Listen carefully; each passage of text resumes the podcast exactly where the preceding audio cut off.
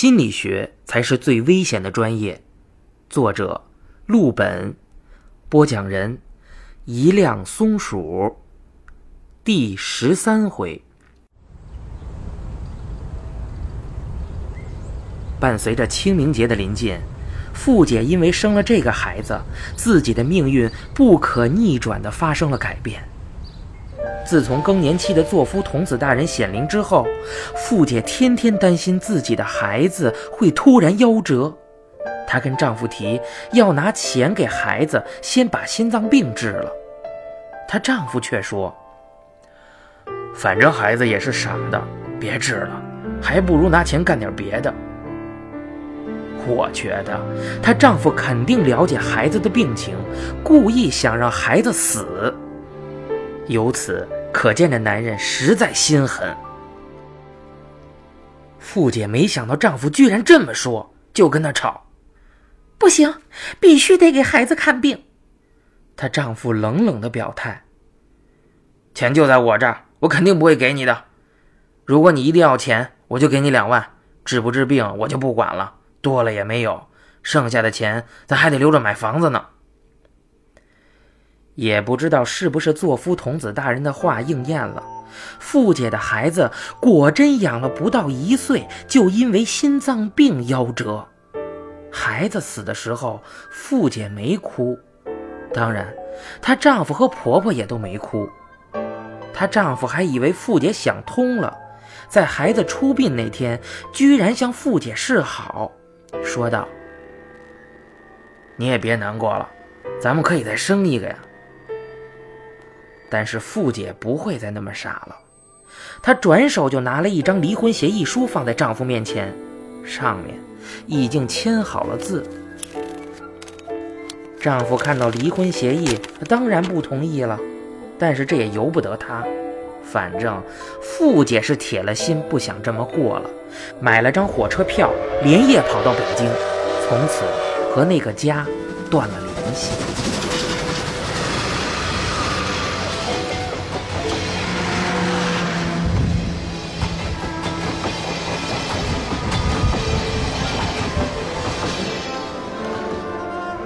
傅姐本身是做小学老师的，文化水平不低，人也聪明。后来在团委老师的帮助下，他在北京西城一所特殊学校里继续做老师，不过并没有坚持多久。我铺垫了这么一大堆傅姐的前史，都是为了引出下面这件事儿。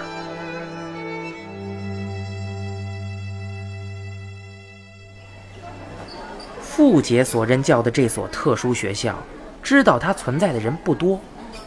这个特殊学校只接收智商低常儿童。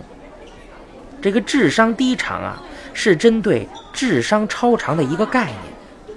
一般智商九十分算中间值，低于七十分的算低常，也就是我们俗称的弱智。高于一百三十分的呢，算超常。现代人越来越聪明，可能近两年这个标准已经变了。傅姐辗转来这里教课，发现学校里有好多唐氏综合症的孩子。这些孩子温和善良，但是因为智商低常的原因很难抚养。傅姐了解到，这些生育唐氏患儿的母亲都和她一样，忽略了一件重要的事儿。在这儿，我也想提醒一下各位准备生孩子的女同胞：怀孕二十周左右的时候，一定要做唐氏筛查，看看孩子得唐氏综合征的几率。傅姐就是没做这个检查。我们系每年都会组织新生去特殊学校参观。这个特殊学校的老师根据心理学的行为疗法，开发出一套培育儿童智商、锻炼自理能力的教学方法，很值得学习。又因为傅姐和团委老师同乡的渊源，两校之间的关系变得更加亲密。但是这种亲密的关系突然有一天破裂了，而且原因有些莫名其妙。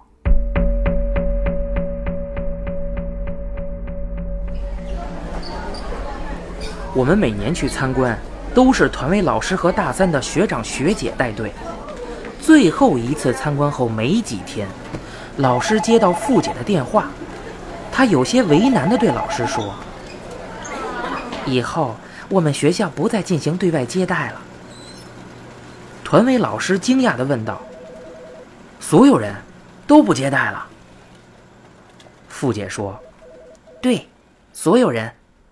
不过……”如果政府领导要来，我们也是拦不了的。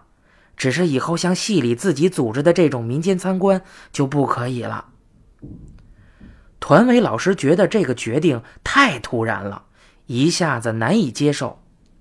忽然，他想起前几天带队参观时候出了一件事儿，直觉告诉他，必须得问清楚。团委老师问付姐。你老实跟我讲，是不是出什么事儿了？傅姐不说，言辞闪烁。老师想，越是不说，越是有鬼。所以啊，团委老师啊，就软磨硬泡的硬拉他出来吃饭。傅姐一开始推辞，后来拗不过，就答应了。双方都是明白人，傅姐心里肯定明白。团委老师这次非问清楚不可。团委老师没有约那种大众饭馆，而是找了一家很有情调的西餐厅，感觉在里面放屁都带着欧洲口音。付姐对老师选的这个地方有点惊讶，她自己平时很节俭，她也知道团委老师的家底儿和自己差不多，俩人都是小地方来的嘛。这一顿饭显然并不是他们任何一个人的消费习惯。但是付姐不知道的是，就算没有特殊学校这件事儿，团委老师也早就订好了这家餐厅，想带他来。这其中的意思没有说破，付姐应该是能够感觉到的，只是因为有了特殊学校的事儿在先，混淆了一部分视听。这个。就是造化弄人，也许就因为这么一点点的偏差，致使团委老师和傅姐最终失之交臂。俩人坐在饭桌前，各怀心事儿。见了面之后，傅姐又有点打退堂鼓了，觉得这事儿还是别说的比较好。但是别忘了，坐在他前面的可是我们心理系的团委书记啊，人家是硕士在读。留校任教的，在这种双方僵持不下的时刻，团委老师果断发动了职业天赋技能——欲擒故纵。他偏偏不问任何有关参观的事儿，就是热情的给付姐夹菜，聊自己的工作和感情，弄得跟相亲一样。酒足饭饱之后，付姐实在招架不住了。就说：“咱们换个地方吧，我跟你说点事儿。”老师一听，嘿，成了。俩人出了西餐厅，换了个地方。付姐说：“我跟你说吧，其实学校这个决定，我也觉得有点反应过度。不愿意说的原因呀，团委老师猜的没错。”确实和心理系新生上次参观有关系，老师就问：“是不是我们新生不守规矩，扰乱了你们学校的教学环境了？”付姐表示：“算是这样吧，但是也不能算是学生的错。毕竟我也不明白那条规矩是什么意思。”团委老师急得赶紧问：“亲姐姐。”就别卖官司了，到底我们违反了什么校规？我们会登门道歉的，以后也都会注意。怎么就不让我们去了呢？付姐说到这里，卡了半天，喝了好几口水，才缓缓地说：“学校规定不可以玩捉迷藏。”团委老师听完，第一个反应是：“他妈的，逗我玩呢吧？这是，这叫什么规矩？团委老师啊，也是小说迷，年轻的时候就喜欢偷偷看个小黄书什么的，还特别喜欢科幻类的。他立刻想到香港大才子倪匡有一个科幻小说系列，叫《卫斯理》。那套小说里就有一个故事，题目叫《迷藏》。故事说的是主人公去欧洲旅游，古堡里不让捉迷藏，他们不听，结果穿越时空了。还别说，团委老师这次还真的猜到一半。但是特殊学校领导所害怕的可不仅仅是穿越这么简单。傅姐说：“我也不太明白这规矩是怎么回事。曾经也问过别的老师，他们的解释是，这学校里都是智商低长的小孩学校的教学楼是老建筑，犄角旮旯特别多，因为担心孩子躲藏的时候出危险。”所以禁止玩这种游戏。傅姐当时觉得也有道理，就认真遵守了。但是他后来自己意外的玩了一次捉迷藏，从那儿以后，他就知道真正的原因肯定不是这个。傅姐讲话比较长，说不好听了就是有点啰嗦。他要么不说。说了就把细节都讲出来，结果他们俩人在麦当劳坐了五个钟头，先后点了四次餐，傅姐呢才讲完。听完傅姐的讲述，团委老师大致明白了事情的前因后果。我不可能按照傅姐的方式给大家讲，要是这么讲下去，估计没三个半小时我也讲不完。所以啊，我就简单的说说。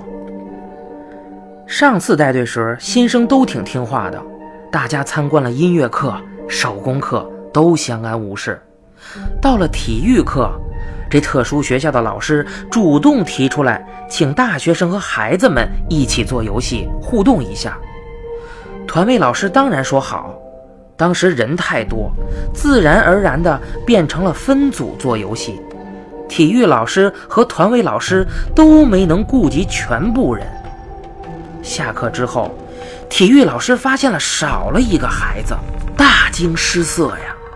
我们这边有一个男生说：“刚才和小朋友玩捉迷藏，可能不知道躲哪去了吧。”结果体育老师勃然大怒，吼道：“这里不许玩捉迷藏，你不知道吗？”吼完自己也有点心虚，这话完完全全是抽自己的脸。这规矩只有他们老师口口相传，外人又怎么能知道呢？不过，丢了的孩子并没跑远，就躲在封闭的体育教室里面。大家稍微一找就找到了，虚惊一场。体育老师冷静下来之后，拐着弯的跟男生道了个歉，那个男生也没在意，所以。团委老师根本想不到是这个原因造成他们以后都不能再去参观，真是莫名其妙。团委老师气儿不打一处来。虽然事情问清楚了，但知道理由之后啊，他得出一个结论：这特殊学校的领导脑子里边肯定有蛆。本来啊，他还想打算去调解一下，这下。也不想去了，爱谁谁吧。特殊学校那次破事之后，团委老师的倔脾气就上来了，愣是好久都没联系傅姐呀。虽然他知道这跟傅姐没关系，但是他脾气就那样，别扭起来不管不顾。因为团委老师的这层关系，师姐和傅姐也相识，师姐还劝过团委老师，但也没什么用。有一天，师姐接到了傅姐的电话。傅姐说，她已经从特殊学校辞职了，她想考心理咨询师，问问师姐都需要准备什么。师姐先是惊讶了一番，问他：“好好的，为什么辞职啊？”这问题确实有点唐突，问的傅姐卡壳了。师姐自觉食言，赶紧岔开话题，没再敢追问下去。因为傅姐本身就有特殊教育资格证，具有教育学和心理学学历，条件都满足，考咨询师还是很方便的。半年后，傅姐果真考下来了，但是考下来之后，她并不知道该如何就业。师姐又给她推荐了一家口碑不错的机构，傅姐抱着去试试的心态应聘。居然立刻就被录取了。说到这儿，我又想起师姐的报应之说。世间因果轮回，你也不知道随手撒下一枚种子，后世会结出什么样的果。师姐本身没想过要做咨询师，但是一看傅姐这么容易就能入行，挣的还挺多，心中就开始起变化。师姐想。我本身就是科班出身，怎么也比半路出家的人强一些吧。于是，研究生毕业后，师姐立刻就去考咨询师。考过后，自然而然的去了傅姐的那家机构上班。师姐资历浅，一开始还不太敢独立接触来访者，机构给她安排了一个督导，但是。督导要管的人和事儿太多，顾不过来师姐。傅姐呢，就主动的去带师姐，让师姐特别感动。所谓带的意思，就是充当半个督导，俩人要互相研究案例，也要互相咨询，这是一个深入交心的过程。直到这个时候，师姐才了解到傅姐曾经痛苦的经历。师姐问他：“姐，你为什么要辞职做咨询师啊？体制内的工作不好吗？教师编制不都向公务员靠拢了吗？多好呀！”傅姐坦诚地说：“是挺好，但是我确实有一个很重要的原因干不下去了呀。”师姐好奇，想刨根问底儿，但是没好意思说出口。傅姐呢是一个特别善解人意的人，而且做了几年咨询师之后，人呢变得更唠叨了。她并没有闭口不谈，反而主动向师姐解释了一番。傅姐说：“你知道吗？我辞职之前去过北京其他两家类似的学校问过，看能不能去那里工作。对方学校的领导觉得我资历没问题。”之前的劳务合同也快期满了，但是当他们问到我为什么不在原来的学校干了这个问题的时候，我我有点回答不上来。后来呀，干脆借坡下驴，不在教育系统待着了。师姐觉得，傅姐既然已经说到这个份上了，就是不想隐瞒了，于是问道：“那到底是什么原因呢？”傅姐又叹了口气：“唉，我有些害害怕那所学校。”师姐一听，第一反应是：“这是要爆猛料了呀！”这事儿咱们得倒回去说。